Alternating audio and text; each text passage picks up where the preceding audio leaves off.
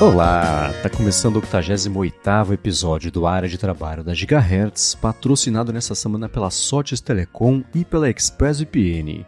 Quem tá falando aqui é o Marcos Mendes e de volta das férias está por aqui a Bia Kunz, garota sem fio. Tudo bem, Bia? Tudo bem, Marcos. Olá, pessoal. Vocês vão me perdoar, meu cérebro ainda está voltando das férias. Começando a pegar no tranco, mas descansei, estou renovada pronta para 2024. Feliz ano novo para todo mundo. é isso que eu ia perguntar. Agora o ano pode começar, é isso? É, não, a gente já fez bastante coisa em 2024, pelo menos para mim. Uhum. Já fiz muita coisa, mas agora é, né, precisava das férias, precisava de um descansinho. É como se estivesse começando agora mesmo, né? Uhum. É, sei lá, no segundo ou terceiro episódio desse ano, eu brinquei que o Natal já tava aí. Já estamos quase em março, então não foi um grande exagero assim, né? Um terço, um quarto não. do ano já tá indo embora, então vamos que não, vamos. Não, não, é verdade. Isso aí. Bom, que bom que deu para você aproveitar. Na semana passada, aliás, na semana passada a gente teve uma surpresa muito legal que foi o Apple Podcasts ter escolhido o área de trabalho como escolha dos editores. Obrigado, pessoal da, da equipe do Apple Podcasts, e foi bem a tempo de, na quarta-feira, a gente ter publicado um episódio muito especial, uma entrevista que eu adorei que a gente fez com a Marília Guimarães, do Entendendo iPhone, sobre como é que ela tem usado, como é que ela tem encontrado espaço para usar o Vision Pro no trabalho dela, e claro, também te falou um pouco sobre o dispositivo como um todo, né? Mas para é quem verdade. não escutou esse episódio, vai ter link na descrição. O episódio passado tá fácil de achar, mas eu vou deixar o link na descrição. E em reação a isso, o Silas Monteiro falou o seguinte: não seria o Vision Pro um avanço em relação à Apple TV? Ele coloca assim, de um outro modo, não seria uma Apple TV Plus não coletiva? Ele falou que a minha companheira, mesmo já tendo doutorado em educação, começou a fazer graduação em cinema. Olha que bacana. E ele falou: Pois bem, hum. eu vejo a minha companheira assistindo a filmes e fazendo anotações no MacBook dela por conta de tarefas do curso. E se ela assiste a um filme no MacBook, ela acaba perdendo muito do filme. Né? Para uma tela decente, ela tem que fazer isso na sala de TV. Nesse sentido, o Sila segue, o Vision Pro seria ótimo para ela, porque poderia assistir aos filmes que ela tem de analisar e ter ali à disposição os apps de escrita, ou seja, ele pode tornar a Apple TV Pro. Né? Então, por analogia, o Vision Pro não seria esse device que atende a profissionais cujo trabalho depende de som, imagem e escrita? O que te parece? Olha, eu só não consigo imaginar usando o Vision Pro e fazendo as anotações. Aí você vai fazer as anotações como? No próprio Vision Pro você vai acabar perdendo aquilo que você supostamente ganharia assistindo o filme nele ao invés do MacBook, né? E escrevendo o MacBook ia ser estranho pra caramba, né? só essa que é a minha dúvida. Minha dúvida realmente é só essa. Ia ter um pouco de perda uhum. enquanto você tem que escrever. De repente, pegar uma caneta, um tablet, né? Pegar um iPad e fazer as anotações à mão talvez seja mais interessante ao invés de digitar, hein? Uhum. O que, que vocês acham? Uma coisa que eu concordo com ele é que ele pode sim substituir o hábito de ver TV, especialmente no computador, né? Mas eu tendo a pensar assim, putz, quem tem um Apple Vision Pro e um computador provavelmente tem uma TV bacana em casa também. Então, tem as possibilidades já existem e o que eu acho que vai acontecer vai ser a mesma coisa que aconteceu com do lado que eu vejo de tecnologia da Apple, com iPhone, com iPad, com Apple Watch, com o próprio Mac, que é o seguinte: isso que está como a experiência da primeira versão não tem nada a ver com como é que vai ser o resultado final ou a evolução disso, né? Os aplicativos todos estão tentando se entender como é que é ele existir no ambiente 3D e a gente está acostumado há 50 anos a interagir com telas 2D, então vai ter um pouco aí dessa adaptação é um jeito novo, eu acho, e diferente, e talvez pelo que o Silas falou, né, de ver no Vision Pro, acho que acabar sendo mais imersivo te permite prestar talvez mais atenção sem ser interrompida, interrompido por estímulos externos aí. Mas eu imagino, por exemplo, uhum. ela, ela, usando o Vision Pro e usando o teclado físico, que nem o que a Marília comentou, né, que ela tem preferido fazer, que o teclado é. digital dele não dá para digitar textos muito não longos. Dá. Não dá. E uhum. para imersão, eu acho que aí sim vai ser meio imbatível, né? Você acaba pegando mais coisas do filme ali, porque não tem nada te distraindo, exceto Verdade. Si próprio, né? Fazendo as anotações. É. Né? E você me lembrou do, do caderno do, dos cadernos, né? Do Rubens Evaldo Filho, que a gente deixou na descrição aqui uma vez, eu vou deixar de Verdade. novo. As anotações que ele fazia, né? para fazer as críticas e análises dele, etc. Bem lembrado. Muito bom. Agora, Bia, eu tenho uma solução para você. Na verdade, eu não. O Marlon tem uma solução para você, o Gustavo Hum. tem uma solução para você, o Alexandre tem uma quase uma solução para você sobre os shorts no YouTube. Você Hum. falou que não aguenta mais ver as sugestões aí, e o pessoal mandou alternativas às quais você pode recorrer para se livrar dos shorts no YouTube. O primeiro é o seguinte: o Arc tem aquela função Boost que deixa você mexer Hum. No site. Né? Você mexe basicamente no CSS lá e exclui ou adiciona ou troca cor, coisa assim. Então você pode excluir ali na interface do YouTube a, o carrossel de shorts. E ele mandou um print do antes e do depois. E ele falou: tô usando para remover um monte de coisa de um monte de site isso. Então o Arc, o navegador, é uma possibilidade para você. Já uma outra veio do Gustavo Saez, que ele falou que o AdGuard faz isso com qualquer site e qualquer parte do site que incomode. Você pode bloquear seções de páginas e é muito útil, né? Funciona em qualquer navegador, o que é bem importante. Ele falou que fez isso com basicamente todas as redes sociais. Ele falou que tirou as barras laterais do LinkedIn, do Twitter e coisa assim. Bacana, bacana. É, o pessoal, os fãs do Ark aí, tá- surgindo uma comunidade interessante de fãs do Ark, né? Muita Aham. gente também deu esse toque pra mim lá no Twitter. Achei bem interessante. Vou testar tudo que vocês falaram, testar o AdGuard também, né? Mas o que mais me incomoda é os shorts na TV, que eu não Uhum. consegui achar um jeito de remover, né? Exceto pelo Alexandre aqui, que também mandou um feedback pra gente e falou que a Samsung resolveu o problema dos shorts lançando uma TV que funciona na vertical. Pronto. Oxe, Alexandre, você quer que eu assine meu atestado de maluca, né? Já pensou?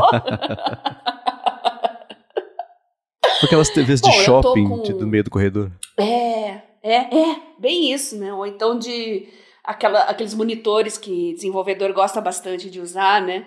Uhum. Então, tem alguns que tem essa possibilidade de você deixar na vertical.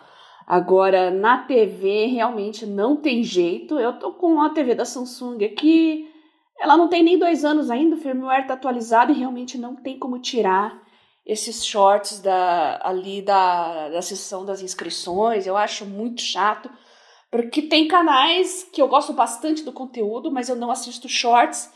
E às vezes vem uma enxurrada de 10, 15 shorts numa paulada só. Eu falo, Meu Deus do céu, né? E você acaba perdendo atualizações de vídeos, né? Vídeos normais. É, sei, acho que, acho que o YouTube deveria repensar nisso, pelo menos no firmware da televisão. Quem que assiste shorts na Ah, Bia, televisão, mu- gente? sabe quem? Muita gente. Esse, eu não vou falar que esse é o É. problema, né? Porque cada um, cada um, mas Hum, é o que a gente estava comentando até acho que na semana retrasada sobre, sei lá, te visita, especialmente casa com criança, é, é sempre shorts na TV com YouTube. Tem o Snapchat, acho que tem um aplicativo de TV também que faz. Então, hum, nossa. é meio. Putz, eu acho que é meio. Sei lá, lutar contra a gravidade, isso, né? Vai ser Vixe, assim. Maria. E teve um- uma coisa que acho que foi, deixa eu achar aqui o feedback, eu vou trocar da ordem, vou me embananar ao vivo aqui, mas tudo bem. Eu acho que foi o Uhum. Marcelo Santino que falou, que ele veio só pra compartilhar aqui da opinião da Bia, falar que você não é chata sozinha, Bia. Falou, tamo junto. Aê! E que ele falou que dos shorts do. YouTube na TV, que deixam ela louca, e ele falou que não se resumiria a TV essa situação. Ele fala que shorts do YouTube são uma coisa irritante naturalmente, pode até tranquilamente ser uma preferência, que seria ser desativa e pronto. E ele fala que o chato dessa evolução das coisas é que as plataformas forçam goela abaixo aí, o que é essa tendência até elas vencerem pelo cansaço, eu acho que é aí que tá o ponto, né? O, o shorts não ser, aliás, não existe uma opção de você desativar os shorts, não é que eles nunca pensaram nisso. É que eles não querem colocar, é uma decisão colocar ali, acho que justamente para criar esse hábito, né? E nem de um jeito aí draconiano, vamos fazer você assistir shorts no estilo laranja, laranja mecânica. Tá lá e vai continuar lá. O que eu acho que pode começar a acontecer é aplicativos alternativos que permitam que você acesse sua galeria do YouTube, seus assinantes, essas coisas assim, deixem você fazer isso. Mas é que nem aquela briga que tinha antes. Briga não. A divisão de preferência de uso entre o aplicativo nativo do Twitter e os apps de terceiros Uhum. que exibiam só a timeline cronológica, que exibiam só quem você seguia, não tinha trending topics, não tinha sugestões, não tinha anúncios, o que era um problema para o Twitter, permitia você esconder palavras, esconder hashtags, escolher clientes de Twitter também. Era um jeito muito moldável, né? Mas para as plataformas é claro que isso não é interessante. E você pode ver, quem vê shorts não vê um, não vê dez, vê 300. Então, e tá lá na plataforma, né? É, era isso que eu ia falar. A minha encrenca, a minha, a, o meu viés é, ranzinza dessa história toda não é com o conteúdo em si, porque o que eu não gosto, eu ignoro, não assisto e pronto. Mas os shorts, eles são otimizados para ver no celular mesmo. Inclusive aquela aquela memória muscular da geração da geração Z, que é o dedinho polegar rolando para cima o tempo todo e pulando os vídeos, né? É uma coisa tipicamente de celular que não se aplica em televisão. Então, TV é para você ver conteúdo na horizontal e vídeos mais longos, que você está num ambiente mais confortável, com uma tela maior. Então, minha implicância realmente não é com o conteúdo em si, e sim no formato, na apresentação. Então, shorts e TV não combinam e deixa ali para o celular, é muito mais. Eu ignoro facilmente esse tipo de conteúdo no celular, mas na TV uhum. é meio difícil, né? Parece que está ali atravancando a experiência já que você não está rolando com o dedinho e sim está com controle remoto, que é, é, bem mais trabalhoso você achar o que você quer, né? Isso que eu ia te perguntar, assim, eu vejo, por exemplo, no YouTube que eu tenho aqui no, no aplicativo da Apple TV, tem os shorts lá, mas ele entra na mesma categoria mental para mim do que os carrosséis de vídeos que eu não tenho interesse em ver. Isso. Eu pulo e beleza. Uhum. Para você, eles aparecem, eles abrem, não sei, você tá vendo algum vídeo, ele já vai tocar o próximo enfim os shorts no meio? Ou o que te incomoda é o fato de existir esses carrosséis ocupando espaço que poderia ser de vídeos tradicionais? Não, porque eu desativei aquela reprodução automática. Então esses carrosséis eu acho que não aparecem. Ele dá um play no vídeo, deixa rolar, quando acaba, ele encerra e fica quieto. Tá. Né? Então não aparece nenhuma opção. Aí eu volto ali para timeline normal, né, das inscrições e tá tranquilo nem chego a acessar e para mim, pelo menos que está com essa configuração, não chega a aparecer não. Tá, então a sua restrição é mais filosófica sobre a existência deles. é, é, não, mas é assim, né? Não, não consumo TikTok, não tenho conta em TikTok, mas é aquele negócio, quem quer, quem curte, beleza, toca a sua vida e tal, né? uhum. né? Só não atrapalha a vida de quem não é. tem, né? Mas é uma rede social é uma coisa, uma rede social diferente, né? Já que você não tem conta lá, é uma coisa que atrapalha a sua vida. Uhum. Mas inserir essa filosofia de shorts, né? Que é de, de é, é claramente importada de outra rede social para um ambiente que os vídeos é, têm outra concepção, eu acho esquisito e ainda mais quando aparecem os conteúdos misturados. Uhum. Eu acho que, pelo menos, pro, eu tô falando especificamente do firmware da TV, tá, gente? Eu acho que deveria ter ali os vídeos das inscrições e os shorts, ou numa aba separada, ou num ícone separado, numa barra lateral, não sei. Mas ele tinha que estar separado do resto, para não atrapalhar a navegação e você encontrar o que você quer. Já para quem usa no computador, o Reinaldo Freire deu uma sugestão aqui também, uma alternativa de quem quiser se livrar disso, que é o seguinte: ele falou, né, que já desistiu de entender porque o pessoal tá vendo shorts, mas ele falou, só aceitei, mas fui atrás de uma solução para terminar essa timeline. Ele falou que, pelo menos no navegador, ele usa a extensão uBlock Origin junto de um filtro que está no GitHub, eu vou deixar na descrição aqui, chamado uBlock Hide YouTube Shorts, que remove e deixa a timeline só com os vídeos padrões. Agora, em defesa dos shorts, Bia, o Fabiano Castelo falou o seguinte: eu não uso rede social, não tenho Instagram, não sei a cara do TikTok, e até o Twitter eu deixei de usar já faz um tempo. Mas quando eu quero me distrair em algum momento aí do dia, eu uso o YouTube Shorts. Ele falou que na minha timeline vem assuntos que me interessam, principalmente de marcenaria, e às vezes aparece uma coisa nada a ver, e eu clico na mãozinha ali de não gostei e pronto. Ele falou antigamente eu achava que o Shorts seguia os canais que eu estava inscrito, mas não. A timeline do YouTube Shorts de vídeos lá é bem diferente de uma em relação à outra isso estando aí na mesma conta. E a Mariana Bentivório falou o seguinte, que dá para aprender algumas coisas sim com vídeos curtos, e em algumas horas eu até procuro. O que eu não suporto é enfiar onde não deve. Não quero shorts no YouTube, ou mini reels no feed do Instagram, coisa assim. Quando eu quero ver, eu abro o TikTok ou entro nos stories mesmo, mas para mim tudo tem muito contexto de uso, tanto que às vezes eu mantenho ao mesmo tempo conversas em dois apps, mas porque cada uma está num contexto, um assunto diferente, então não sei se faz sentido. Ela falou, né? Uma outra coisa é que eu tenho dificuldade é podcast no Spotify. Para mim, lá é lugar para música e sobre velocidade, ela comentou que a maior parte dos podcasts que ela escuta é em 1.1 ou 1.2x, com a opção de cortar silêncios ativados também, que eu uso e adoro. Não vejo problema Spotify ter podcast, porque você não corre o risco de estar tá ouvindo uma playlist, alguma coisa ali nas, nos seus conteúdos e de repente do nada apareceu um podcast entre duas músicas, né? Não tem esse, esse perigo, né? Então é, é, a intrusão desse conteúdo no meio de outros que você não gosta que me incomoda. E sobre a sugestão do Fabiano, eu nunca cliquei na mãozinha do não gostei, eu sou gente boa demais, né? Mas eu vou nos três pontinhos ali. É, eu tenho medo, assim, porque às vezes é o assunto que eu gosto, mas dificilmente aparece short de assunto que eu não gosto. Uhum. Né? São assuntos que eu gosto. Mas eu vou nos três pontinhos ali e falo não recomendar esse tipo de conteúdo. Só isso. Mas eu tenho medo que o YouTube entenda isso como o tema do vídeo, o assunto do vídeo, não o formato. Ah, certamente ele entende isso como o assunto do vídeo. é, pois é, então eu tenho medo de dar essa sinalização para o algoritmo. Uhum. Mas eu vou fazer uns testes aqui, sabe? Agora que vocês falaram, é, vamos ver o que, que acontece. Vou fazer umas experimentações aí mais para frente, atualizo vocês. É, e tem. É que nem anúncio do Instagram, sei lá. Você fala, não gostei desse anúncio, eles não vão parar de mostrar anúncio para você. Eles vão mostrar anúncios de outras categorias, que ele vai entender que fala, putz, a Bia não gostou do anúncio que fala sobre YouTube Shorts, eu vou mostrar um que fala sobre o TikTok. Ele vai mostrar um de qualquer jeito. Né? Então tem que uhum. tomar cuidado com a expectativa do que a gente acha que essas ferramentas vão servir. E o que todo mundo que usa ativamente essas ferramentas de curtir, não curtir, etc., fala, é que o negócio vai melhorando mesmo, fica meio assustadoramente bom dentro aí do, do, dos seus interesses, o que você demonstra que são os seus interesses. Então, na pior das hipóteses, Bia, se você não puder vencê-los e juntar-se a eles, use o joinha para cima, que pelo menos você fique irritada com coisas que você gosta, o que já melhora um pouco a qualidade de vida, né? Verdade, verdade. Melhor a gente se irritar com coisas que a gente gosta. Tem toda a razão.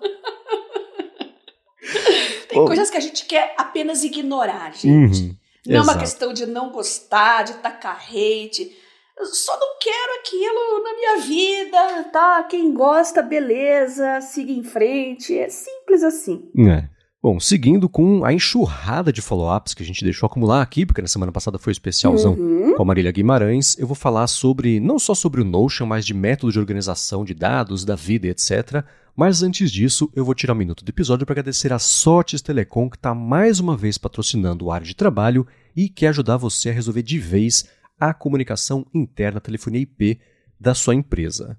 A Sotes Telecom é uma operadora de voz e dados que oferece soluções de telefonia para empresas e ela tem um serviço de PBX na nuvem que é a solução perfeita para sua empresa ter mobilidade e facilidade na instalação de ramais e de linhas telefônicas. Com o PBX em nuvem da Sotes Telecom, você implementa ramais na sua empresa totalmente pela internet sem precisar de quebra quebração, ó, de nova fiação, de quebradeira, nada assim, e ela tem também uma série de ferramentas de gerenciamento, como por exemplo um painel de relatórios online para você acompanhar as métricas das ligações das suas equipes. Além disso, com o PABX em nuvem da Sotes Telecom, você tem custo zero na comunicação entre a matriz e as filiais, então, além de ter facilidade para administrar os ramais e de ter acesso às métricas de ligações, você economiza ainda por cima com a comunicação interna. Já uma outra coisa legal é que nas regiões de São Bernardo e São Paulo, a Sotes Telecom tem um link dedicado em fibra óptica para oferecer para empresas. Então, para você que está em busca aí de qualidade de serviço, flexibilidade e baixos investimentos em serviços de voz, entre em contato com a Sotes Telecom que eles vão te ajudar. Acesse o site deles que é sotes.com.br, S-O-T-H-I-S.com.br. Tem link na descrição aqui para facilitar. Ou vai no Facebook, vai no Instagram, busca por arroba Sotes comenta que você escuta o área de trabalho e pronto, dá o primeiro passo para resolver de vez a telefonia IP e a comunicação da sua empresa. Muito obrigado a Sotes pelo patrocínio de mais esse episódio do Área de Trabalho e pelo apoio a toda Gigahertz. Tá aí a oportunidade de começar 2024 com a sua empresa mais produtiva e mais organizada. Aproveitem essa oportunidade com a Sotes, a quem a gente agradece por patrocinar o área de trabalho. Obrigado e vamos lá. A gente comenta quase todo episódio, na verdade, porque é uma ferramenta muito poderosa sobre o Notion, né? Que é um concorrente de peso aí. Ai, tem muitos ouvintes que amam, né? Eu tô sempre sim, recebendo sim. feedback aqui. Uhum. E o Marlon Serosino falou o seguinte: eu organizo as coisas principalmente no Notion e vejo que é um jeito bastante diferente aí do que se vê na internet. Ele falou que quis compartilhar isso, até pretende compartilhar isso por meio do YouTube, no, com vídeos aí no futuro, mas resolveu compartilhar primeiro com a gente aqui, ó. Muito obrigado. Ele falou que o Notion tem muita coisa, né, que ele organiza lá, desde hábitos e lista de filmes e séries, tudo o que ele já viu até hoje, que ele quer ver também, até projetos e trabalhos. Ele falou, ó, tenho muito toque, muito mesmo, então tudo tá lá por algum motivo. Nenhum bloco tá no lugar errado e também não jogo tudo no Notion, mas sim organizo lá só o que não tem outro lugar para colocar. Ele falou que migrou faz um tempo aí todo o ecossistema dele para Apple então ele busca utilizar o máximo possível dos aplicativos nativos. Hum, eu me senti separada no nascimento do Marlon, porque eu vi o print da tela dele, tão satisfatório. Eu também gosto de categorizar tudo, colocar cores. Não sei se é um toque isso, né? A gente só gosta de ser organizado, né, Marlon? Uhum. Você não quer ver as coisas nos lugares errados, por quê? Uh, o nosso cérebro tende a separar mais ou menos processos de execuções. Então, quando alguma coisa do processo está fora do lugar, parece que você perde a linha ali no conteúdo, na tarefa que você está fazendo, no conteúdo que você está trabalhando. Eu, pelo menos, sou assim. Se tem uma coisa fora do lugar, é como se um trem descarrilhasse dos trilhos, sabe? Parece que eu tenho que me distrair para consertar aquilo e daí depois voltar a me concentrar no que eu estava fazendo. Então, gosto tudo organizadinho, já no tempo dos palmes, dos pocket PCs, é, eu já tinha os Pocket Informants, agendas, tinha o Datebook 5 no Palm. Eles já tinham essa opção de categorizar por cores e também por ícones, que eu gostava muito. É, lembrando que os Palms não tinham as telas enormes que nós temos nos smartphones uhum. hoje. Então, às vezes, você colocar num calendário com vista mensal um íconezinho ali de um dentinho, por exemplo, da sua ida no dentista, uh, um, um caderninho, como se fosse uma aula, alguma coisa assim, é imediato, né? Dois segundos para o seu cérebro entender o que está se passando.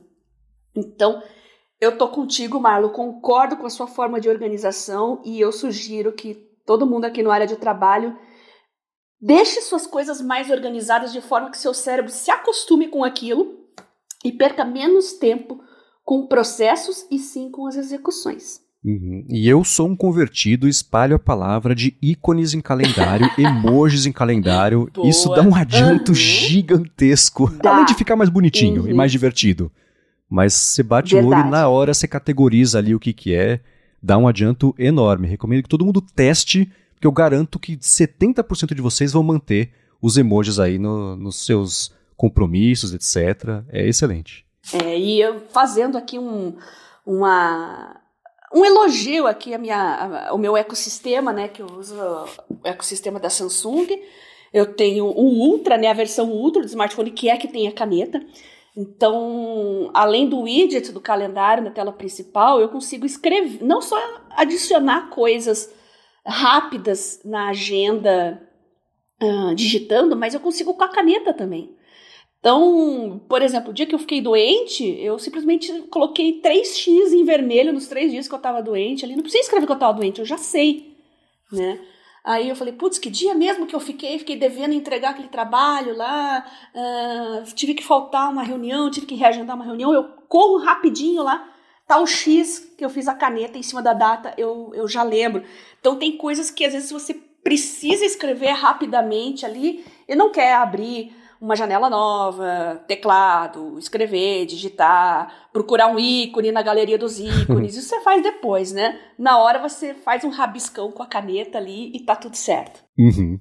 Agora, o Marlon falou de filmes, eu uso o aplicativo do IMDB para catalogar tudo que eu. Não o que eu quero ver, o que eu quero ver é tudo, então fica hum. fácil, né? Mas o que eu já vi, eu catalogo lá no aplicativo do IMDB. Eu li aqui, já foram 1187. E é só filme, não é curta, não é série, nada. 1187 filmes. Uhum. O que me deixou preso para sempre no app do MDB, né? Porque migrar isso para qualquer outra plataforma, já que eles não deixam, teria que ser um por um e não, né?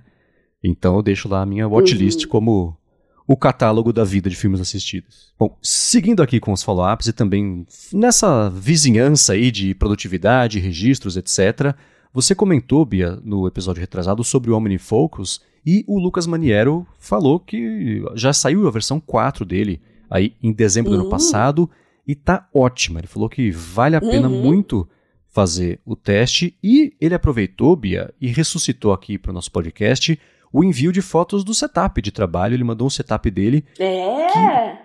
Cada vez que chega uma foto de setup, eu falo a mesma coisa. Um dos mais interessantes que a gente já recebeu, porque uhum. no caso dele, ele tem dois monitores wide, um acima do outro, e o de cima está inclinado um pouco para frente para ficar mais confortável de enxergar. E além desses dois monitores, tem o laptop ali na esquerda, que é provavelmente de onde ele está estendendo aí o desktop para dois monitores. Tem um desk mat bonitinho ali, tem caderno, tem um mouse ergonômico, tem um, um tecladinho Bluetooth ali também.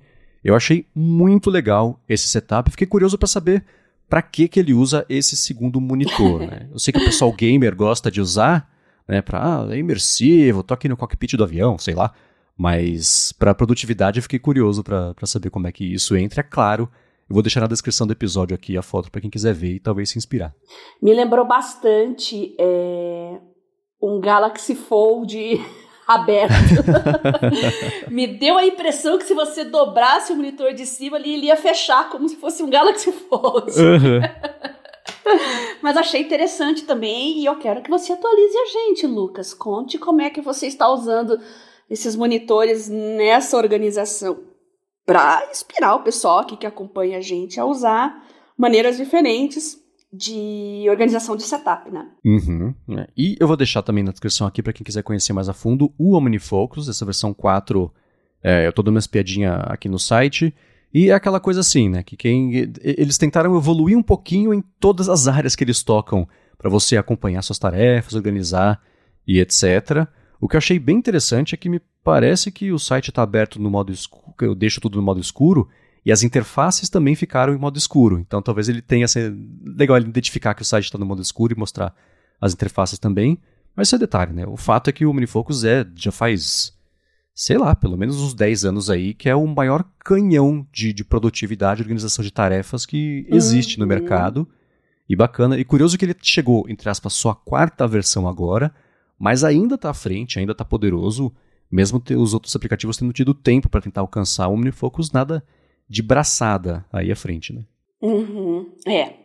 Ele é bem. Ah, é para pessoal que é fanático por organização, produtividade e principalmente quem está preso no ecossistema da Apple. É bom que se lembre. Ah, é verdade. A melhor forma de aproveitar a solução é você ter ela no iPad, no iPhone, no desktop, no MacBook, porque ele é muito bem ajustado a cada uma das plataformas, sabe? Uhum. Você não tem, uh, por exemplo, exprimido na tela do iPhone o OmniFocus da versão iPad. É bem uhum. diferente. Tanto que você tem que comprar separadamente os dois aplicativos e não são baratos, né? Não sei se continua assim, mas na minha época eu lembro que eu fiquei tão fanática assim, eu paguei. Uh, o primeiro que eu paguei foi a versão iPhone, quando eu usava o iPhone 3G ainda, gente. Pensa nisso. 2008? 8. 2008, isso? 2009? Por aí. Aí depois, quando veio o iPad, veio a versão. Não, depois foi a versão para Mac e em terceiro a versão para iPad. E adorava os três. Como eu falei, o problema é o fato de eu pular de plataforma em plataforma, não estar tá tão preso assim a, uma, a um ecossistema só. Pelo meu trabalho também de estar tá testando e avaliando as coisas, né? Só por esse motivo, gente. Senão, eu com certeza estaria usando até hoje, viu? Uhum. Eles têm uma plataforma web, mas eles definem essa plataforma como uma plataforma companheira dos seus aplicativos é. do Mac e do iOS. Então. É uma solução de emergência para é, quem, por exemplo, exato. usa o Windows do trabalho. Exatamente. Né? Porque a comunidade pedia muito, né? Eles não queriam fazer versão para Windows, obviamente, mas a comunidade estava bem engajada, assim, pediu uma solução para que eles usassem nos computadores de trabalho. E aí eles vieram com a opção da interface web. Uhum, que é também isso. é bem então, legal. É, ela tem, ele fala, você tem que ter o seu banco, tipo o banco de dados já do aplicativo do iOS, do macOS, aí você acessa a plataforma web e mesmo assim, nem tudo que tem nos apps tem na plataforma web. Então é para quebrar um galho mesmo, você ah, consultar isso. alguma coisa ali. E, enfim, para quem quiser conhecer, o link vai estar tá aqui. E o, o, o logotipo mais recente deles eu acho super bonitinho. Vai dar para ver quem for acessar o site. Agora, seguindo aqui com os follow-ups, a gente falou sobre mídias físicas e o Diego falou que ele ainda tem um drive de DVD e não pretende se desfazer dele, mas as mídias que ele tinha ele conseguiu armazenar, ler e armazenar num HD com backup. Inclusive, Bia, ó, a gente falou sobre variedade de dados Ele leu um CDR gravado em 98. Já pode dirigir, acho que esse CDR. E sobre jogos, ele falou: tenho um GTA 4 de PC que eu não consigo mais jogar. E teoricamente é possível comprar, instalar jogos da Steam, por exemplo, numa máquina virtual e guardar isso aí desconectado da internet, né, para posteridade. É quase como uma cápsula do tempo aí para jogos offline. Então tá aí, Bia. Mídia física Nossa. pode até respirar por aparelhos, mas segue existindo. Eu lembrei de um verbo que a gente nem usa mais no nosso vocabulário: ripar. É verdade. A gente, a gente ripava CD, gente. Uhum. Era nada mais, nada menos que passar o conteúdo da mídia ótica para o seu HD, né? Uhum. É, bons tempos. e a gente, queima, a, a, gente ripava e queimava CDs também, é. porque o queimar veio do, do nome do software, né? Que era o Nero. Nero, né, exato. O principal, o principal software que fazia esse trabalho, né? Então popularizou aí essa expressão queimar CDs. Uhum. Bem engraçado. Pois é, né? E o rip é do, vem do, do, do, verbo que seria tipo extrair, puxar, né? A gente é, uhum. transformou em verbo daqui e virou Exato. ripar. Nero, verdade. Uhum. Tá aí uma plataforma que não penso todo dia, Direto mas faz muita diferença. Do... É. Direto do túnel do tempo. Uhum, totalmente. Agora, a gente falou alguns episódios sobre aquela discussão que vem rolando em escolas, sobre proibir ou permitir telefones, uhum, ou tentar achar um meio uhum. termo a respeito disso. A gente falou sobre alguns países que vêm proibindo, sobre aquela consulta pública que rolou recentemente também no Rio de Janeiro. E nessas últimas semanas, o Reino Unido confirmou que está com planos aí de banir o uso de telefones nas escolas. Isso é óbvio, né, no Reino Unido, né, principalmente começando na Inglaterra. E eles estão com uma abordagem que é a seguinte, né? Que vai caber à escola decidir o que significa proibir. Vai ser desde não deixar entrar o telefone na escola até, ah, pode entrar o telefone, mas deixa nessa caixinha aqui, a hora que você for sair, você pega de volta. Até, gente, não vamos tomar o telefone, mas deixa no bolso durante a aula, pelo amor de Deus. Então vai ser uma coisa meio caso a caso, né? E uma situação interessante é a seguinte: essa lei também propõe que professoras e professores não mexam no telefone, não sejam, sei lá, vistos mexendo no telefone também na escola, exceto quando for para trabalho, e é um asterisco gigantesco, né? A gente pode falar sobre isso, mas que existe uma, uma tentativa de liderar pelo exemplo também, de pelo menos não dar, tentar mostrar a tentação, né? De, ah, então adulto pode mexer, só a gente que não. É um pouco disso, né? Porque adulto, teoricamente, tem um pouco mais de, de autocontrole para isso.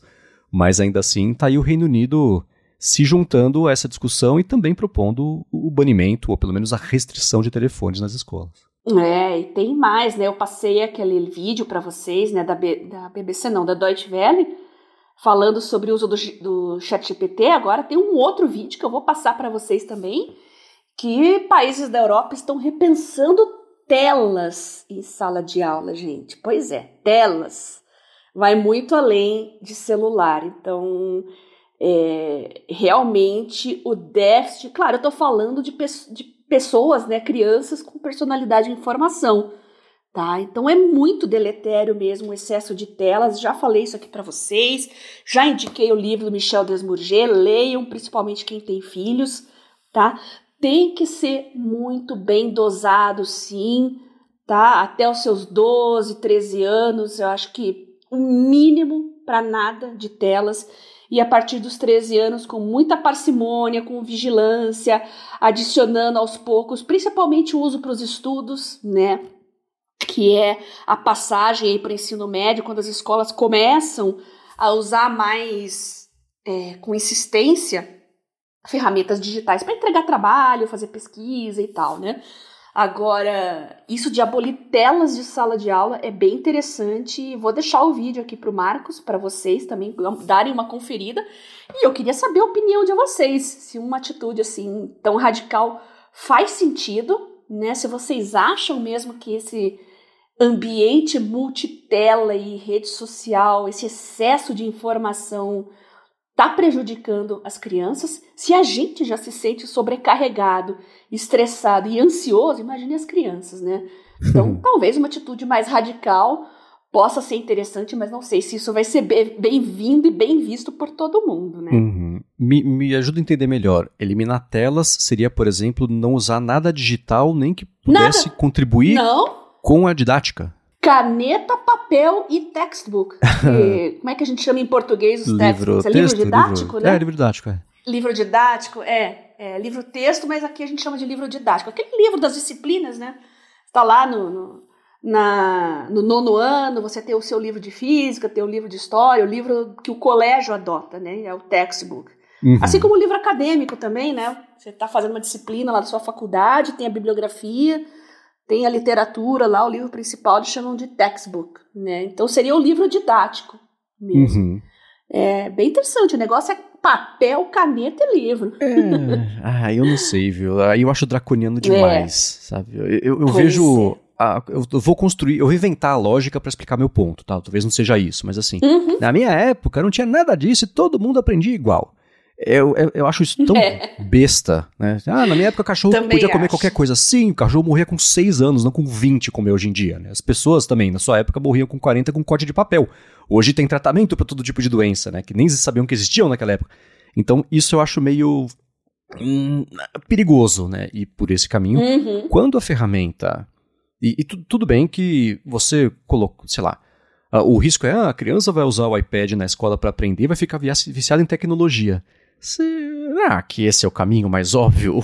Ou que hoje existem possibilidades que os aplicativos oferecem que o livro não vai oferecer? Seja um modelo 3D da anatomia, seja você mostrar uma animação do ciclo da água, sei lá, da chuva, da evaporação, do sei que lá, e chove e vira rio.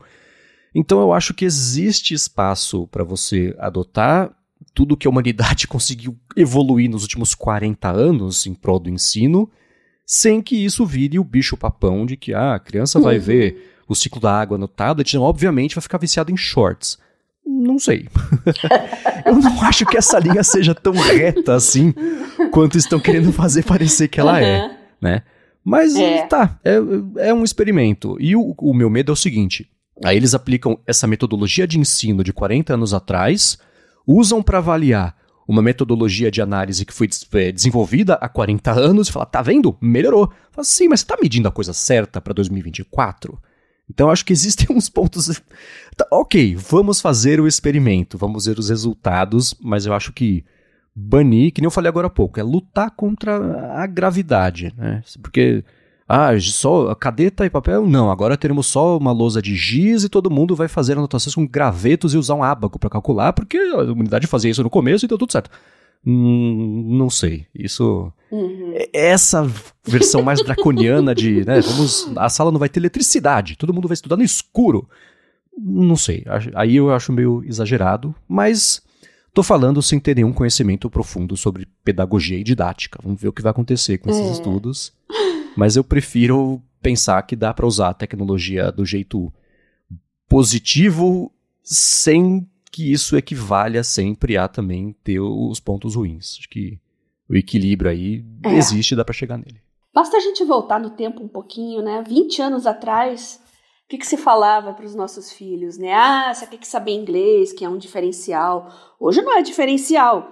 Inglês, não saber inglês simplesmente fecha a porta na sua cara em determinadas profissões. Uhum. Então tinha que saber inglês, ah, pacote Office, lembra do, do famigerado pacote Office que todo mundo tinha que saber? e hoje em dia se fala em ensinar as crianças a programar, uma coisa mais contemporânea, assim, né? O Learn to Code, que virou um mantra aí para Uhum. muita gente, muita gente da área da educação, e que está sendo até derrubado por alguns analistas, assim, estão falando que é bobagem ensinar a criança a programar tal, que o chat GPT vai fazer tudo isso mesmo, né? Olha como as coisas mudam rápido, né? Uhum. Mas eu não enxergo programação nesse sentido prático. Eu enxergo que é uma forma de você desenvolver raciocínio lógico, resolução de problemas. Tem uma outra coisa em- mais profunda em ensinar crianças a programar. Mas sei lá, quem sou eu na fila do pão para falar desse tipo de coisa, né? Ah, você só passou a sua vida inteira observando isso. Acho que você tem muita propriedade para falar sobre o assunto, estando envolvido até hoje com o mundo de ensino ou de aprendizado, no caso. né? Gente, eu- deixa eu contar uma coisa pra vocês. Quando eu tinha oito anos, nove anos, eu desenhava, adorava desenhar, eu criava gibis, criava personagens. Eu adorava sangue, já pensava em ir para a área da saúde, adorava a área de comunicação também. Olha eu aqui, né? Tô aqui comunicando, sendo comunicadora. E eu lembro que com 8, 9 anos tinha aquelas revistas, microsistemas que tinha aulinhas de Basic. Gente, eu escrevia alguns programinhas, copiava o código, eu começava a fazer alterações nos códigos para personalizar os programinhas da forma que eu queria, era muito divertido. Aí depois, quando eu tinha 14, 15, eu tava na moda o Clipper, tinha escolas de educação profissional, tava, começou uma febre de automatizar comércios, escritórios, né? Então o Clipper era uma solução para desenvolver aplicações comerciais e lá fui eu, achava divertido pra caramba. E tá aí, gente. É, eu acho que é importante sim, muito do, do meu desenvolvimento em múltiplas áreas, em ter conhecimento em várias áreas diferentes, é, acaba melhorando a mim mesma como ser humano e na vontade de aprender, continuar aprendendo coisas novas, independente da idade, sabe? Eu acho que criança tem que ter múltiplos estímulos, sim. Uhum. Né? Coloca lá para aprender um instrumento musical, praticar um esporte, uh, estudar programação, por que não? Coisas diferentes daquele ambiente escolar, coisas estimulantes e que apresentem diversas facetas do mundo real para elas, né? Eu acho isso, sei lá, é a minha visão também, funcionou muito bem comigo. E criança gosta disso, gente. Criança uhum. é curiosa, tem que explorar essa fase aí até, os, até a entrada da adolescência, né? Que ela tá conhecendo o mundo e gosta de mexer em tudo, fuçar em tudo, dê oportunidade e dê a chance dela mesma tomar a iniciativa de conhecer coisas diferentes. Né? Totalmente. É, é assim, eu não via a hora de sair da escola, de me formar na faculdade. Nunca foi aquela coisa que me pegou, assim, né? Mas eu invejo uhum. a criançada hoje em dia que tem programação e robótica na escola, por é, exemplo. Eu acho isso sensacional. Eu queria estar na eu escola também. com 8 anos de idade hoje em dia só para isso. Depois eu acordava do pesadelo e voltava à vida real. Mas eu acho tão legal. Você tangibiliza ensino lógico, você tangibiliza matemática, te ajuda a flexibilizar a cabeça para aprender idiomas, porque linguagem e sintaxe de programação não está muito distante de. É todas, as, é tudo junto assim, de um jeito legal. E olha só, com o tablet ou com o computador ou com o telefone, a criançada já usa, já gosta. Então, isso eu acho muito legal. Queria ter tido esse tipo de coisa na escola, mas eu, assim como você, estava mais próximo do Basic do que da aula de robótica na, na época da escola. Então, paciência. Boa, Mas eu acho isso muito legal, é. muito mesmo. Vocês conseguem entender, gente, como é, criança na cultura digital é muito mais do que ficar gravando dancinha pro TikTok, né? Ou então ficar rolando o dedinho infinitamente o dia inteiro com conteúdos superficiais. É, é isso, né? A gente meio que menospreza uh, despreza a, a capacidade da criança de ter iniciativa para conteúdos diferentes, para explorar coisas diferentes, né? A gente acha que é só botar a galinha pintadinha ali pronto. não é nada disso, não. Pois é. Mas é claro que são duas pessoas só observando o que está acontecendo. Então, se você é, tem experiência em primeira exato. pessoa sobre isso, seja você uma criança de 8 anos que por algum motivo está ouvindo hora de trabalho, seja você professora, professor, está mais ligado aí com esse mundo didático e de, de, de escola em geral, manda suas impressões para a gente, gigahertz.fm barra feedback. Agora, seguindo com os assuntos uhum. aqui, o Matheus Santos deu mais detalhes sobre aquele problema que ele teve lá com o Google, o Drive, lá, o Google Docs, lá, o, os documentos que sumiram, né, no caso dele, e você até falou, Bia, ah, será que ele tinha o plano gratuito ou era o plano hum, pago, que aí a gente bom, espera bom, um bom. pouco mais de, de, de, não deletar os arquivos, né? Ele falou, não, meu plano uhum. era, eu era assinante aqui de 200 GB, não era a versão grátis, e ele falou, quanto aos arquivos que sumiram, eu tinha um backup bem grande de parte deles, então não tive maiores problemas. Já as planilhas que eram salvas no formato proprietário do Google, essas uhum. sim hum. deram dor de cabeça. Ele falou que mesmo com backup, elas só abrem nos servidores do Google. Então Nossa, o que ele fez foi tentar jogar o arquivo do backup no Google Drive, mas ainda assim não funcionou. Ele falou que com muito custo conseguiu recuperar a parte mais importante aí delas e lição aprendida. Agora ele só salva as coisas em formato de Excel, que aí sim ele consegue abrir em qualquer lugar. Ai, isso de formatos proprietários é uma dor de cabeça. Eu já falei para vocês também que eu uso muito Samsung Notes aqui e quando eu concluo uma disciplina, um curso, alguma coisa, eu fecho o caderno aqui do meu Samsung Notes, tiro de dentro dele para não ficar um arquivo muito pesado, né? Exporto, guardo nos meus HDs, nos discos virtuais. Só que aí vem aquela questão: eu exporto e guardo em qual formato?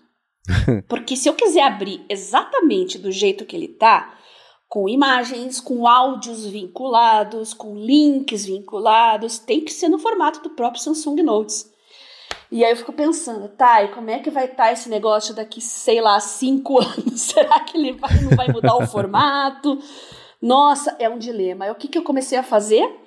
É, sim, comecei a salvar no formato do Samsung Notes, mas também comecei a exportar como cadernos em PDF. É, eu perco muita coisa em PDF, infelizmente. Não tem os áudios e tal, mas pelo menos é uma maneira de não ficar com uma mão na frente e outra atrás no futuro se eu quiser resgatar um conteúdo do passado. Uhum. Então, Matheus, você tá certíssimo, tá? Tem que fazer backups e backups. E eu falo sempre do plural, porque quem tem um backup não tem nenhum, né? Essa é uma, uma lei aqui que todo mundo já conhece. E salvar em formatos diferentes. Salva em formato, no caso das planilhas do Matheus, é salva no formato do Google, salva uma segunda versão no formato Excel também. E mesmo Excel tem XLSX, tem XLSXYZ, sei lá, tem um monte de formatos diferentes. Salve sempre na versão mais amigável para qualquer outra suíte que você possa querer usar no futuro, mesmo que você não tenha intenção agora às vezes no futuro você vai querer abrir em algum lugar que seja diferente do que você tem hoje, né?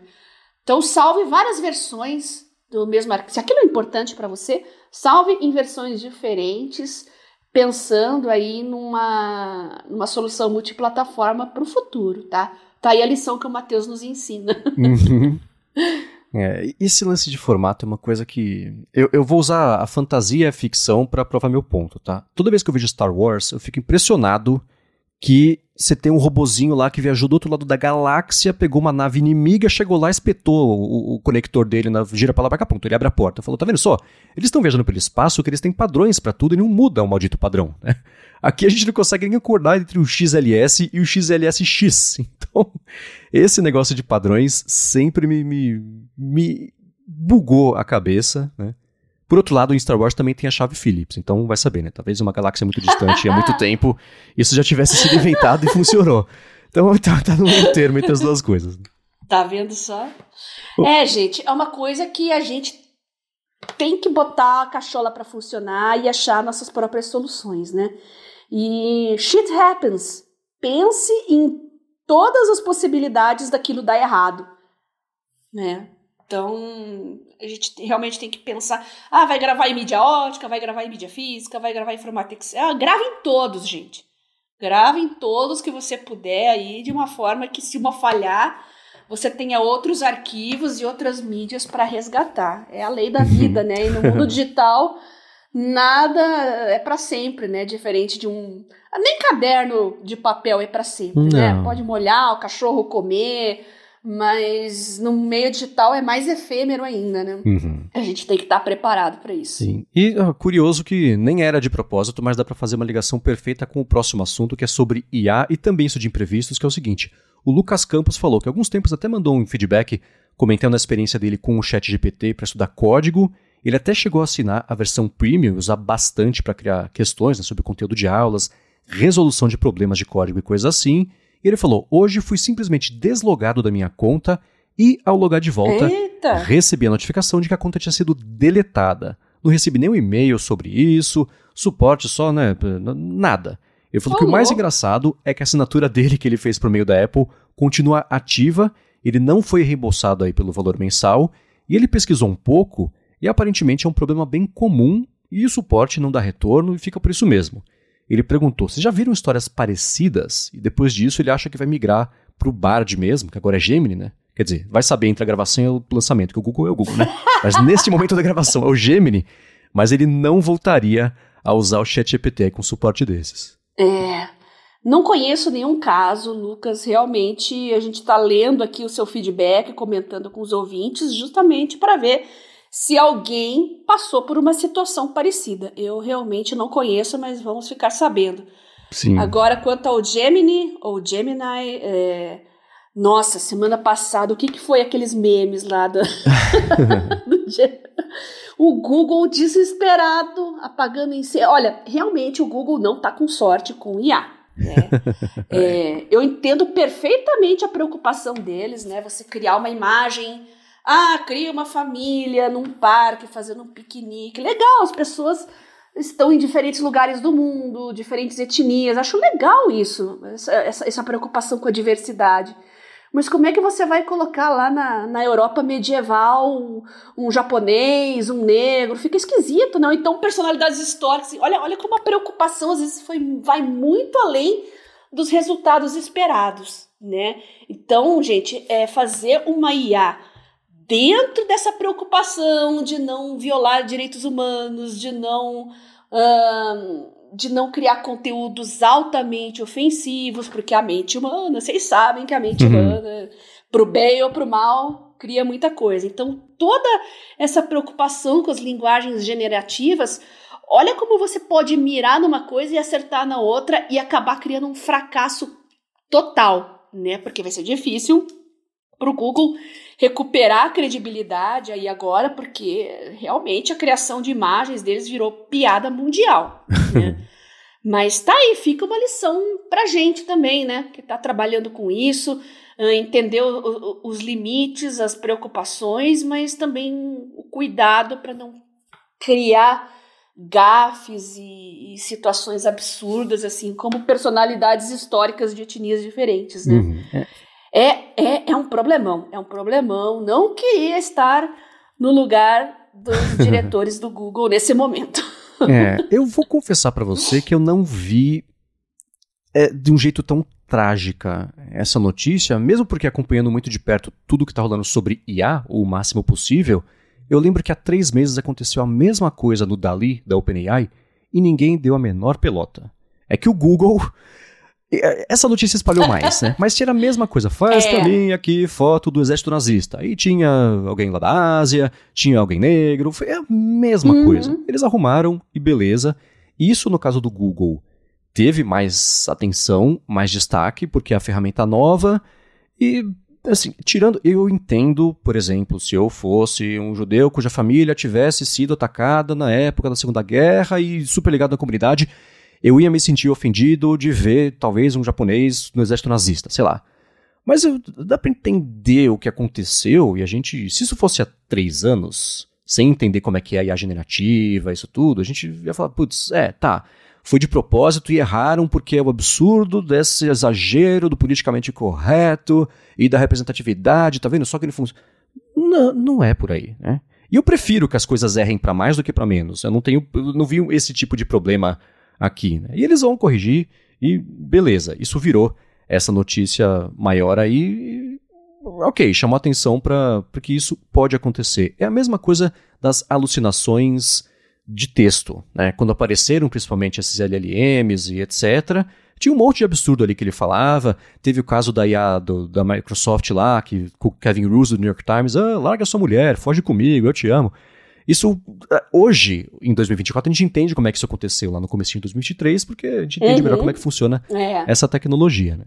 Então, eu, eu não vejo como um, um, fim catastrófico de uma tecnologia que acabou de começar. É um tropeço que é até natural que ele aconteça, e vou repetir, espero que, eu espero que mais erros assim aconteçam do que o oposto, que foi o que sempre aconteceu. Né? Você pega, por exemplo, essas IAs que reconhecem rosto e imagem e sempre acusa pessoas negras aí de terem cometido crimes no reconhecimento uhum. do banco de dados, que não aconteceu. Então. Hum, é errando okay. que se aprende, né? Exato. Eu concordo contigo. Exato. Então Agora, não foi esse caos todo, não.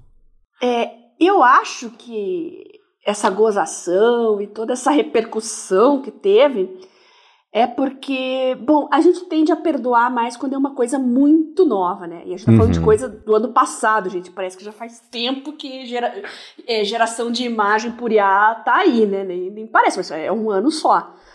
e o Google tá muito atrás. Tem muita pressão, muita cobrança. E o Google é o Google, né? Todo mundo bota uma expectativa sempre maior em cima. E, querendo ou não, a gente tá querendo Vamos ver quem que vai superar a Microsoft, quem que vai superar a OpenAI. Vamos falar a verdade, a gente quer ver o circo pegar fogo, né? Então, diante de todo esse cenário, toda essa pressão, eles cometem erros que as outras já cometeram, é claro que o povo vai cair em cima, né? Uhum. Eu acho, pelo menos. Sim, é que a gente se diverte também, tem a parte da zoeira, né, com U. E, ok, isso é. faz parte da internet, mas não, não vi como a comprovação de que está tudo perdido. Menos. Mas, é. mas os memes ficaram engraçados. Né? Sim, ficaram. Do urso, ficaram. urso polar criar um urso marrom. Assim, Sem né? dúvida. O pessoal é fogo. o pessoal é fogo. Uhum. Agora, voltando ao problema que o Lucas teve, eu passei. Eu, eu precisei uma vez, na verdade, não era nada urgente, mas eu precisei de suporte da OpenAI. E eles responderam, era rápido, chegava a resposta no fim de semana, eu me sentia até culpado da pessoa respondendo no domingo de um problema que eu sinalizei na sexta-feira. E passou, resolveu.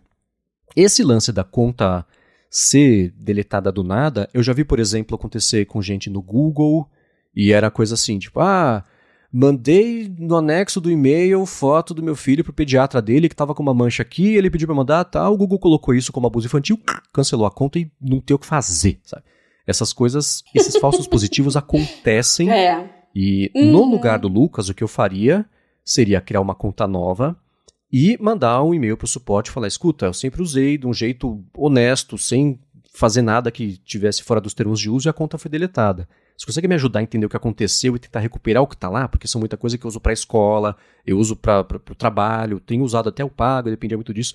Então talvez esse contato ajude, tal, talvez não, né? Mas eu imagino que vá chegar lá e, pelo que eu vi da solicitude do suporte quando eu precisei, eu, eu, eu ainda confio mais no suporte do que o Lucas, mas claro, não passei por o problema da conta ter sido deletada, né? Então tem uhum. essa questão, né? Agora, que é estranho eles não terem cancelado a assinatura, aí sim é, é curioso, né? Falar, ah, tá, você cancelou é. minha conta, mas continua cobrando. Hum.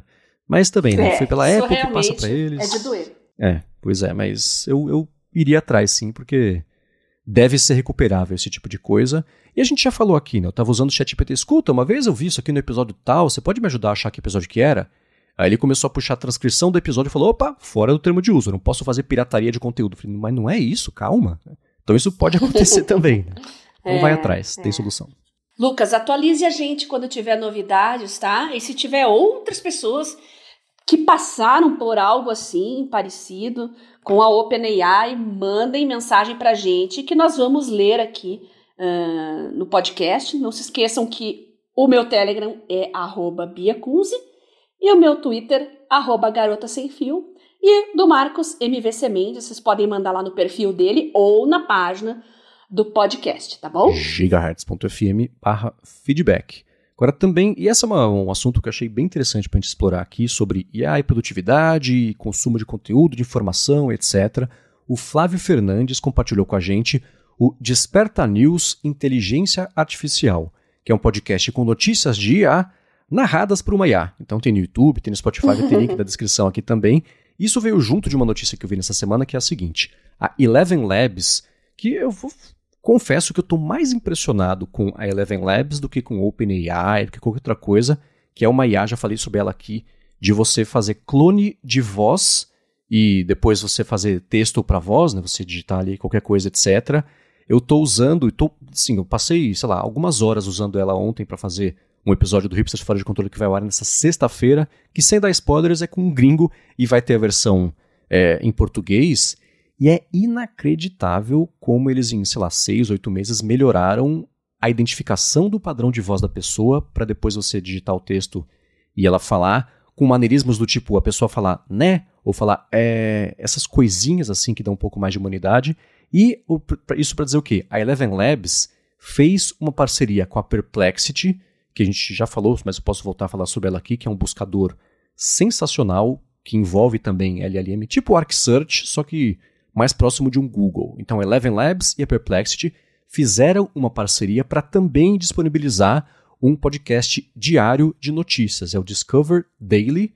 E eu acessei hoje, tinha lá notícia, por exemplo, que a Apple cancelou o projeto do carro, etc tem um acabamento de produção um pouco mais profissional, porque são duas empresas de muitos bilhões de dólares de avaliação fazendo um podcast versus o do Desperta News, que me parece uma iniciativa hum, hum, de uma ou duas pessoas, um pouco menor, mas ainda assim eu acho que elas indicam um pouco do caminho do que pode acontecer aí sobre não só a seleção de, de recomendação de conteúdo, mas também a tangibilização disso da, da, da parte da voz, o jeito que a gente vai passar a ter contato com isso, consumir isso, versus a ameaça, eu vou falar de conteúdos humanos, né? E aí entra pod, podcast diário, né? Eu fazia o loop matinal, tem o excelente Bom Dia Tech do Arthur de Vigir, que eu acompanho todo dia, e mesmo com as IAs fazendo, eu vou preferir acompanhar o dele, porque né, a gente já começa a criar uma relação com a pessoa que está falando, né? Quem escuta podcast sabe que isso existe. Mas eu achei interessante explorar esse, esse veio da IA que pode passar a gerar automaticamente, o, o, mastigar, entender, contextualizar e gerar um conteúdo em 20 segundos, que hoje em dia leva, sei lá, algumas horas para fazer, por menor que seja ali o podcast diário. Verdade. É, eu não vou fazer IA bashing aqui, já que nós fazemos podcasts, somos, somos comunicadores, né, Marcos? Mas falando uma análise, fazendo uma análise bem realista, eu acompanhei algumas dessas IAs aí para notícias e eu achei chato para burro, gente. Não quero puxar o peixe para o meu lado. Mas sendo bem realista, eu acho que para drops de notícias isso funciona legal. Mas fazer um jornal nacional, por exemplo, todo em IA, nossa, eu vou dormir nos cinco primeiros minutos, viu? Sinceramente, complicado. É monótono, sim, então. Mas para drops e curadoria, notas rápidas, às vezes você não consegue acompanhar tudo que está acontecendo no mundo. Eu acho que funciona bem, sim. Eu acho legal esse tipo de coisa. Então, mas precisa dar uma melhorada, tá? Talvez hum, aprimorar a questão de editorias, uh, criar feeds diferentes para diferentes IAs, não só por pauta, por assunto, mas diferentes fontes também. É, eu acho importante deixar claro também as fontes dessas notícias para a gente poder averiguar melhor, se aprofundar melhor. Enfim, ser um conteúdo com transparência, né? Mas não, não acho assim que é o fim do mundo. Eu sei que tem muita gente braba com o IA aí, principalmente criadores e artistas. Mas, gente, é, é aquele negócio, né? Parece aquele meme dos Simpsons, lá, o Old Man Yellow at Cloud. Não adianta a gente xingar, brigar. Tá aí. A gente tem que se virar, a gente vai ter que aprender a lidar com isso e uso, melhor, usufruir da melhor maneira é, que possa nos beneficiar e, e, claro, destacar o nosso trabalho também, né? É, eu acho que sim. O que eu tenho visto, é, e um meio termo entre essas duas coisas. Eu vejo, por exemplo, a possibilidade de eu selecionar os meus veículos minhas fontes de informação e jogar isso na IA para ela mastigar e me entregar um diário com o viés das coisas que eu já passo a acompanhar. Isso é ruim porque você passa a se uhum. isolar na bolha do que você já acompanha, você acaba não ficando sabendo de uma notícia interessante nova, um assunto novo, etc. E aí a gente volta, por exemplo, que lembra no passado que a gente falou do Artifact bastante, né, que era do pessoal lá que fez o Instagram. Sim, sim. Já fechou, não, não deu certo. Né? O interesse que as pessoas têm por isso não parece corresponder ao interesse que o pessoal tem de gerar esse tipo de coisa, né? Eu vi ontem também saiu um, um aplicativo feito por ex-funcionários do Twitter, que também é uma coisa parecida. Você seleciona suas fontes de notícia e coloca lá, e aí a mastiga, entrega. Vamos ver se eles conseguem trazer alguma coisa diferente do que o Artifact trouxe. Se eu achar o nome, eu coloco aqui na descrição. Legal. Mas o que eu gostaria de ver dessa, dessa junção entre a inteligência para pegar o contexto, mastigar a informação e me entregar. E o que eu já passo a acompanhar seria, por exemplo, eliminar duplicidade de informações. Aí eu gosto, né? Eu assino, sei lá, 300 RSS. Quando sai o iOS 17.4, todo mundo noticia a mesma coisa. Eu já vi uma vez, não preciso ver as outras 12, que as pessoas fizeram a mesma matéria. Limpar isso seria bacana. Mas eu consigo ver é, cada vez mais ferramentas dessa de IA, geração de conteúdo aparecer, porque isso traz escala, né? Eu, fazendo podcast diário, consigo fazer um com uns, um set de notícias que eu escolhi. Talvez esse seja o benefício para quem acompanha. Mas poder seguir com essa relação, gerando, por exemplo, múltiplos episódios que estivessem mais dentro do que cada pessoa espera, do que seria um podcast diário, pode ser interessante. Mas a gente começa a eliminar o fator humano, que é um problema. Né? Tem todo o lance da dublagem, por exemplo, que vem sendo muito afetada pela perspectiva da IA substituir esses trabalhos, né? O Bruno Casemiro do ADT fala bastante sobre isso. Então esse é um assunto que está tá pegando bastante aí e vai seguir pegando.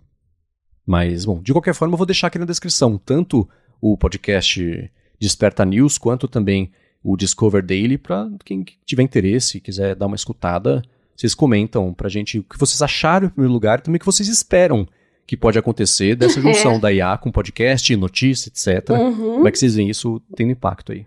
É, mandem um feedback pra gente e também a opinião de vocês, né? É, isso pode alimentar determinadas bolhas, pode, pode alimentar determinadas bolhas, mas isso a gente já está acompanhando, né? E eu acho que nós temos que pensar em IA também em maneiras de estourar bolhas, porque ninguém aguenta. A gente fala também de tecnologia, mas a gente está falando de política, de cultura, de tudo. Ninguém aguenta uhum. mais essas bolhas ideológicas de lado X, lado Y. Parece que o negócio só aumenta e as pessoas começam a ficar insanas. Então, eu penso também de uma maneira que a IA possa furar essas bolhas. Eu acho importante isso. Nem que seja para você criticar, gente. É, eu acho bizarro pessoas que recebem feeds e, é, é, e notícias assim, só da, no viés de confirmação. Escutar aquilo que você quer ouvir. Eu acho isso muito bizarro. Eu, go eu pelo menos, gosto de ser provocada, eu gosto de ouvir coisas que eu não gosto. É, nem que seja para eu criticar, para eu discordar. Eu, eu gosto, é uma coisa minha. Eu gosto de ouvir pessoas com opiniões diferentes. Eu acho que debate é feito com pessoas com visões diferentes. Senão é bate-papo, chá de comadre, tá?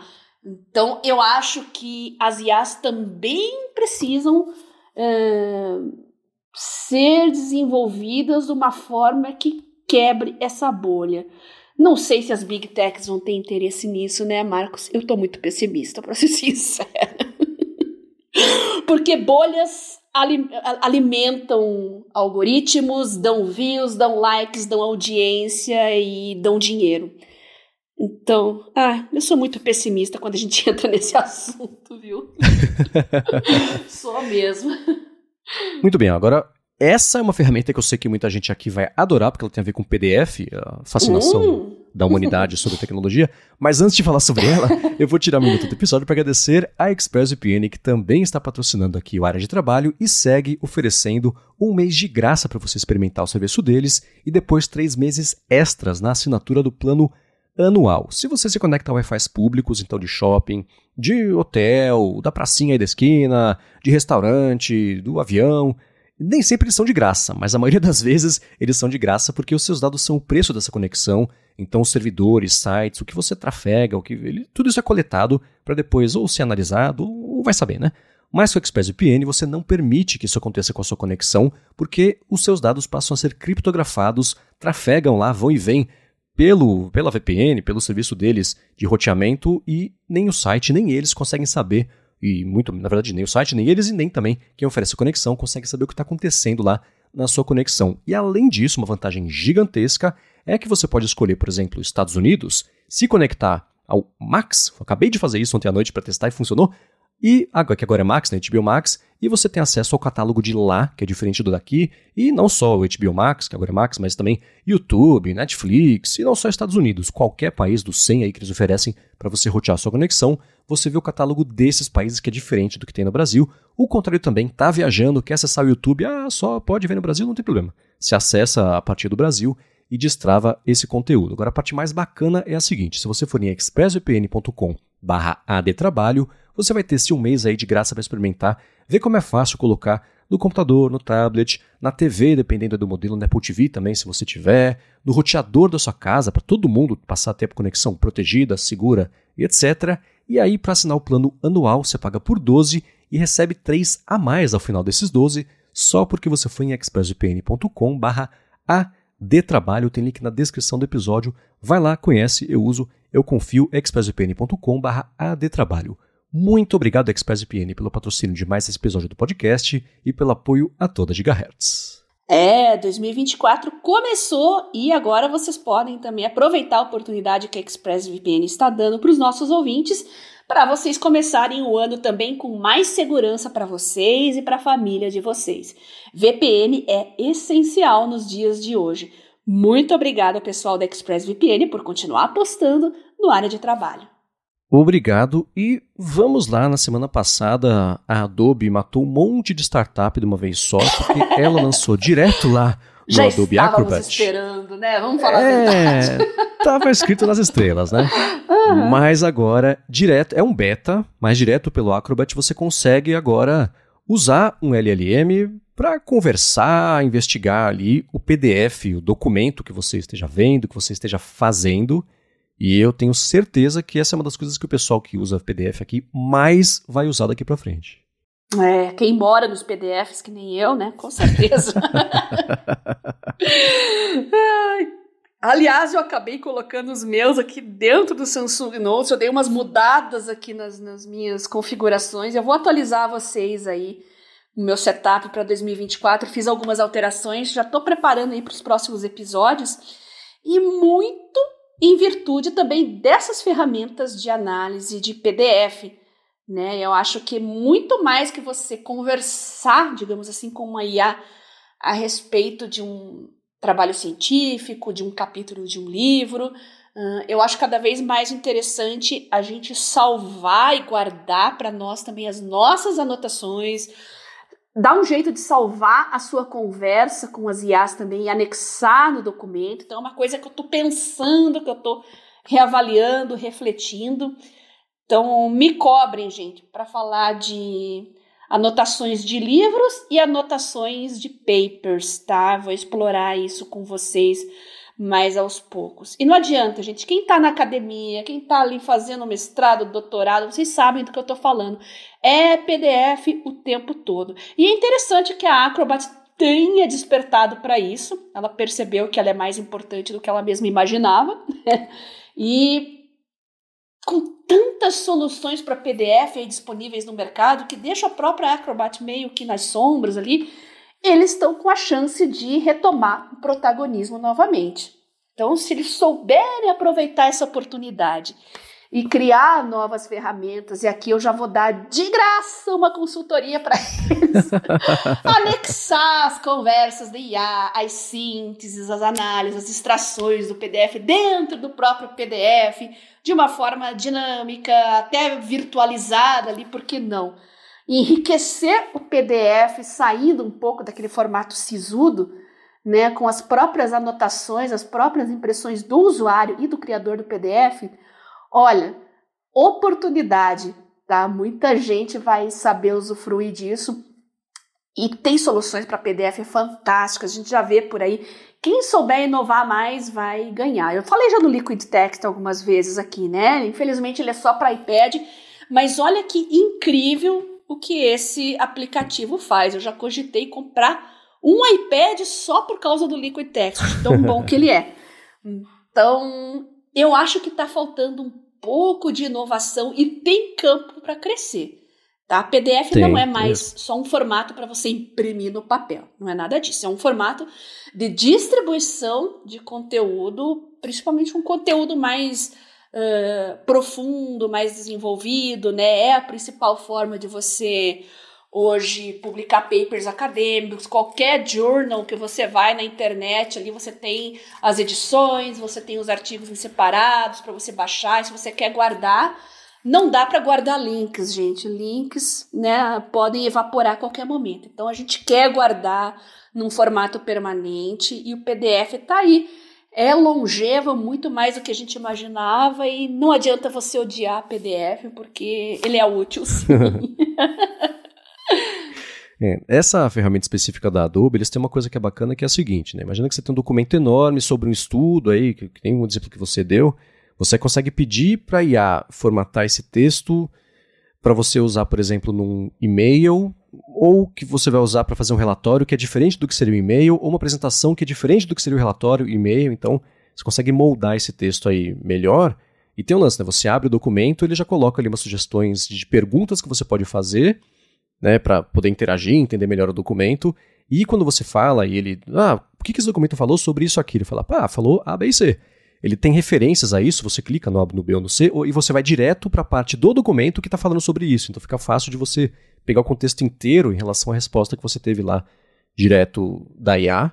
Então, eu tenho certeza que as ferramentas, os PDF, o GPT, o Chat PDF, que já tinham aparecido aí nos últimos dois anos, faziam coisas parecidas, último ano e meio, vai faziam coisas parecidas, mas é claro que isso sendo colocado na principal ferramenta e na referência, É que nem quando o Photoshop adotou IA generativa lá para fazer ajudar a fazer as montagens, edições, etc. Isso já coloca direto na mão da pessoa onde ela tá, no contexto dela. Tenho certeza que muita gente vai usar e vai curtir. De novo, tá em beta ainda, mas eu vou deixar na descrição do episódio o link para quem quiser se aprofundar e testar. E quem testar, conversa com a gente, gigahertz.fm feedback, fala suas impressões. Ou se você achou um uso diferente para explorar os PDFs, etc., a gente vai gostar muito de saber. Isso também vai ajudar muita gente se você mandar esse feedback pra gente. Com certeza isso vai ser uma das principais pautas do área de trabalho aí nos futuros episódios. Então, desde já a gente convida vocês a explorarem essa novidade, contarem pra gente as impressões, mandem prints, mandem maneiras criativas de uso que vocês gostam, que vocês acham úteis. Então, o meu perfil aqui está sempre aberto para feedback. No Twitter, arroba garota sem fio. E no Telegram, arroba. Vocês podem mandar prints lá no Telegram, podem mandar áudio, vídeo. A gente vai aproveitar aqui tudo e compartilhar com os ouvintes, tá bom? Sim, e se você quiser, você pode mandar perguntas que ou a gente tira as dúvidas para você, ou a gente convida quem escuta aqui também o podcast a tirar essas dúvidas. E foi o que um ouvinte anônimo fez. Ele falou assim: como é que eu posso gravar aula ao vivo do Zoom estando de plantão no hospital? Tem uma palestra em dois dias, então a gente espera que esse feedback tenha sido lido e respondido e publicado a tempo. E ele quer né, se inscrever e gravar. Ele falou que está em dúvida, eu ou ela, não dá para saber, sobre usar o notebook ou o celular, considerando a impossibilidade de usar áudio do alto-falante por conta do plantão, né, preocupações com interrupções. E além disso, está planejando também uma pós-graduação com aulas ao vivo em horários indisponíveis para mim, disse a pessoa, né? Como que eu posso Gente. gravar essas aulas, seja pelo celular, seja pelo notebook? Vejo desafios com o notebook, né? Como não poder ficar presente aí para controlar a gravação, e com o celular, preocupações com interrupções de notificações. Alguém já enfrentou uma situação semelhante ou tem soluções? Bia, essa é toda sua, hein? já passei por isso. Já passei por isso, já passei por duas situações bizarras na pandemia e eu vou compartilhar com vocês aqui agora para gente descontrair o final desse episódio. Uma situação foi em que eu tinha uma reunião de trabalho e uma aula ao mesmo tempo. Foi ali meados de 2020, quando estava todo mundo perdido ainda com a pandemia e com essas ferramentas novas, né? Zoom era novidade, Teams, o pessoal ainda começando a conhecer. Gente, eu tive que assistir. Não teve jeito de remarcar duas situações muito importantes. Um era uma aula que eu ia ficar com falta. E não teve jeito. Eu peguei dois fones Bluetooth e coloquei no celular a aula, coloquei no tablet a reunião de trabalho e fiquei com um fone de cada em cada ouvido e mutando um e ligando o outro. Muta... Gente, foi a situação mais bizarra que eu já passei na minha vida, juro para vocês. foi um desafio para o meu cérebro, assim, para minha capacidade de concentração que não tem igual. E a situação do Zoom foi a mesma coisa. Eu fiz uma disciplina que o professor, eu adorava o professor, excelente, mas ele não disponibilizava slide, não dava PDF e não, não gravava a aula. Você tinha que ir lá assistir, azar o seu, anotar e pronto. Eu falei, meu Deus, eu não, não consigo, eu vou ter que dar um jeito de printar. Eu até entendo o ponto de vista dele, ele tinha fotografias. Lembra quando a gente falou do episódio das moscas? Então, era lá o professor das moscas. ele tem os bichinhos dele, é a pesquisa dele, é o pós-doutorado dele, ele não quer disponibilizar os slides com as fotos do trabalho dele. Eu entendo, mas uh, a gente precisa daquilo pelo menos como um guia para a gente ir na, na literatura, na bibliografia, procurar depois. A gente tem que anotar, printar, fazer alguma coisa, né? Então, e um dia que eu estava fora de casa, ia ter uma aula pelo Zoom, não teve jeito. Eu peguei o tablet, peguei o smartphone, procurei o lugar mais silencioso que tinha, que foi um banheiro, hum. e eu deixei o tablet gravando a tela e o celular junto gravando o áudio. Acreditem se quiser. Foi engraçado escutar depois, porque eu tinha um compromisso presencial. Eu tive que fazer isso enquanto eu estava no compromisso presencial. E foi engraçado, assim, ouvir o áudio depois e barulho de descarga. Ah, não. gente entrando, saindo.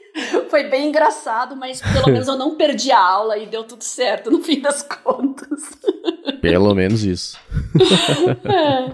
E é mais importante, né? O professor não gosta que você faça isso e você acaba fazendo, pelo menos seja correto de não compartilhar tá?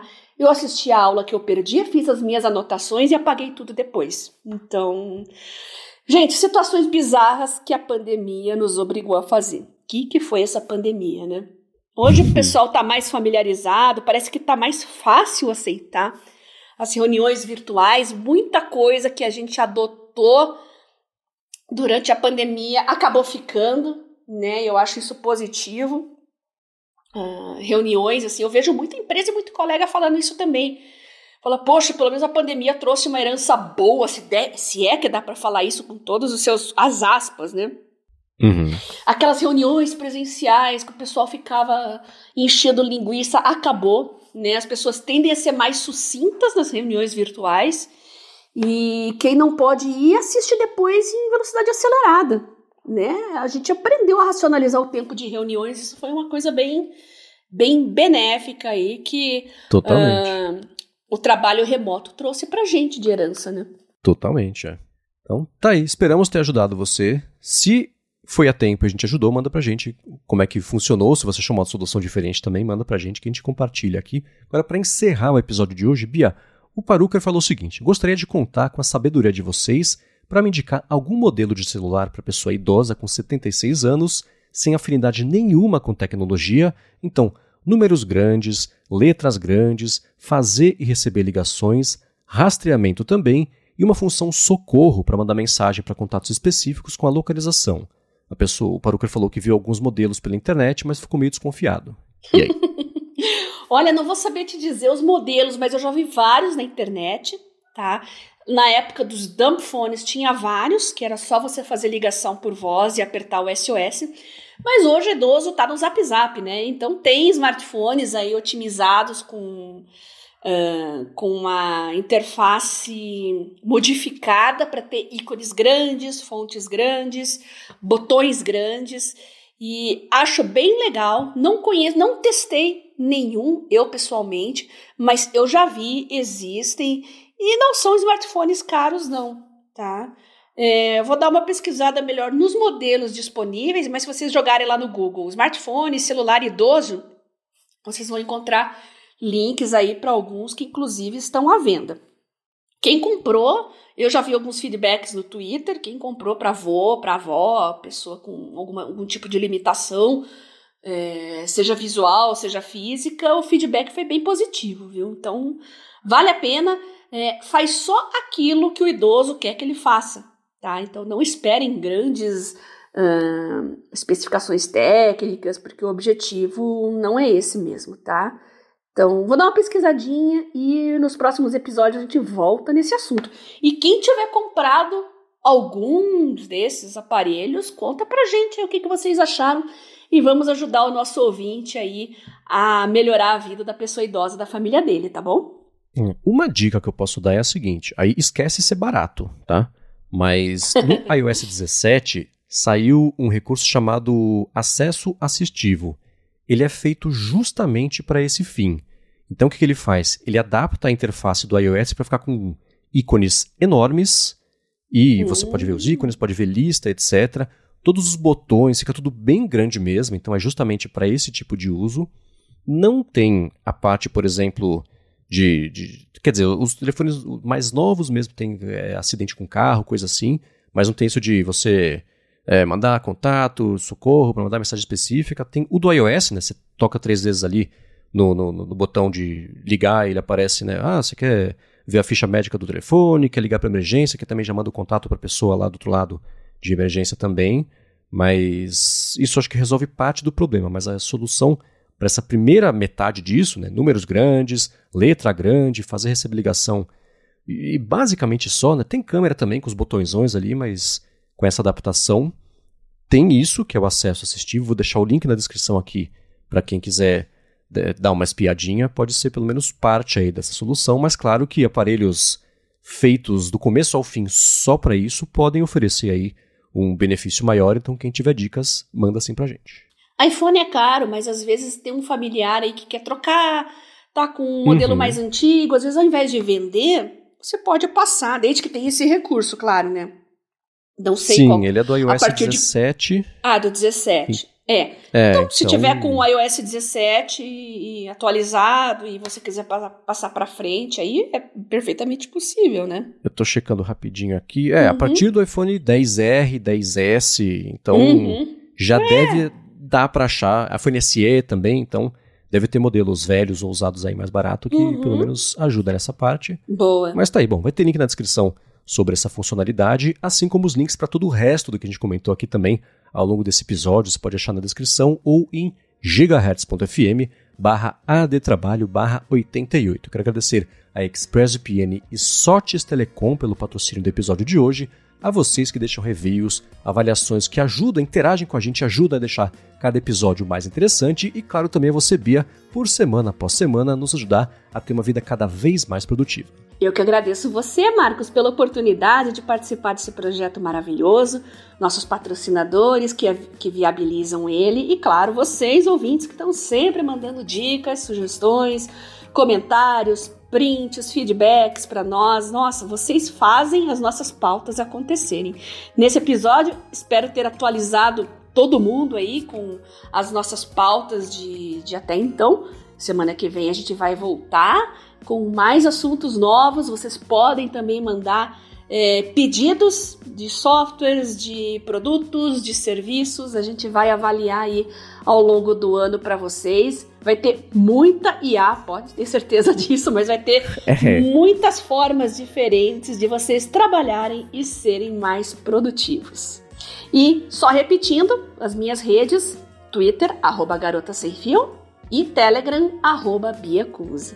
Boa, sou MVC Mendes, você me acha lá no Instagram, no Threads também. Apresento aqui na Gigahertz sua fonte e área de transferência. Apresento para a Lura o Hipsters Fora de Controle. E escrevo todo sábado para o Mac Magazine, no último fim de semana, uma exploração mais a fundo sobre quem está sendo impactado já e quem está fazendo as ferramentas de IA e busca que vão dar uma chacoalhada aí no modelo da internet. O link está na descrição. Obrigado mais uma vez pela audiência de vocês e a gente volta na quarta que vem. Beijoca sem fio a todos e até semana que vem.